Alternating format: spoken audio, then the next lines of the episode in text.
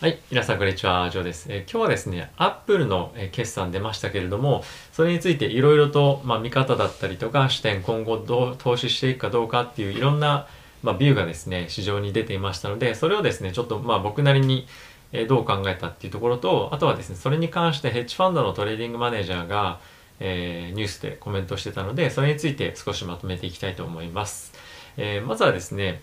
えー、アップルの決算の内容なんですけれども、皆さんもご存知の通り、決算の予測値、EPS の予想よりは良かったんですけれども、iPhone の売り上げが唯一予想に満たなかったということもあって、えー、マーケット閉まった後に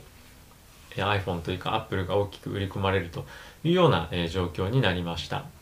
で、その後、いろんなニュースを見てみると、株式のアナリストの方たちは、まあ、次の iPhone の売り上げが始まる期ですね、えー、次の期に関してはやっぱり大きく売り上げが見込めると、えー、思うので、まあ、今ってそんなに売り込む必要あるのかどうかなみたいな感じで言っていてやはり結構ポジティブな見方をしている方が非常に多かったです。でやはり今回っていうのは次の iPhone の、まあ、期待もあって買い控えっていうところも非常にありましたし、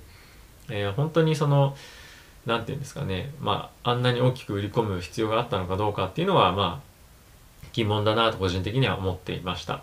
で、もちろんですね、コロナに関連したいろんなニュースが出てましたので、まあそういったところも売り込まれる要因の一つにあったのかなと思うんですけれども、やはりその iPhone 12のやっぱ期待感っていうのは非常に、あ非常にあのすごい高が高いと思うんですね。なので、まあ、そんなに悲観する要素ではないのかなと個人的にも、えー、ニュース的にもというか世間的にも、えー、思っています。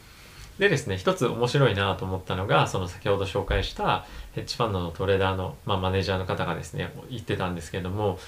まあやはりその 5G に対する、まあ Apple もそうですけど、5G 銘柄に対する期待っていうのは、やはり非常に、えー、加熱してると。で、今後継続して、まあ注目していくのはもちろんなんですが、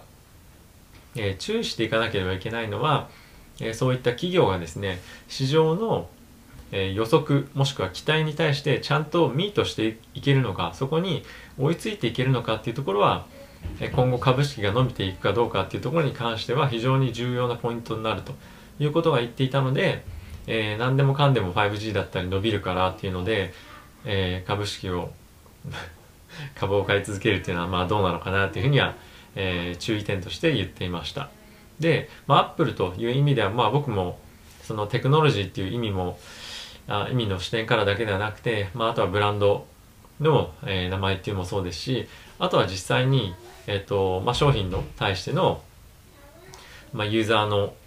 ロイヤリティっていうところもそうですしあとはまあ開発能力っていうところも、えー、含めるとやはりバリエーションっていうのは他の企業と比べてまあそれ相応に高くて当たり前だなと、えー、思うんですがまあそれでもやっぱりバリエーション心配だよねっていう人がもしいるならばアップルの株を持たずしてアップルの業績連動に、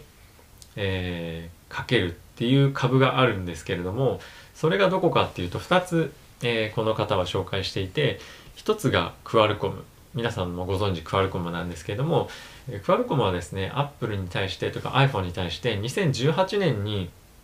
えーまあ、2017年まで供給していて2018年の iPhone の切り替わるタイミングでインテルに切り替えられてしまっていて、まあ、そこで一気に、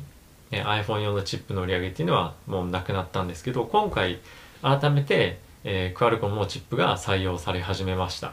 ということもあって今回この iPhone の12がどれぐらい売れるかっていうのは、えー、クアルコムにとって非常に、えー、業績連動性が高いっていうこともあるので期待をされています。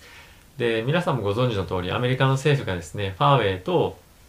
えー、取引をするのを非常にいろんな企業に対して強く規制をかけていることもあってクアルコムの売り上げというか、えー、そういったところはですねやはり大きく下がる見込みだと思うんですけども、まあ、それをまあリプレイスというか、えー、そのなくなった分を取り返す以上の期待っていうのがこの iPhone に対して向けられていると思うのでここはですねやはり大きく iPhone に連動 iPhone の売り上げに連動してくる、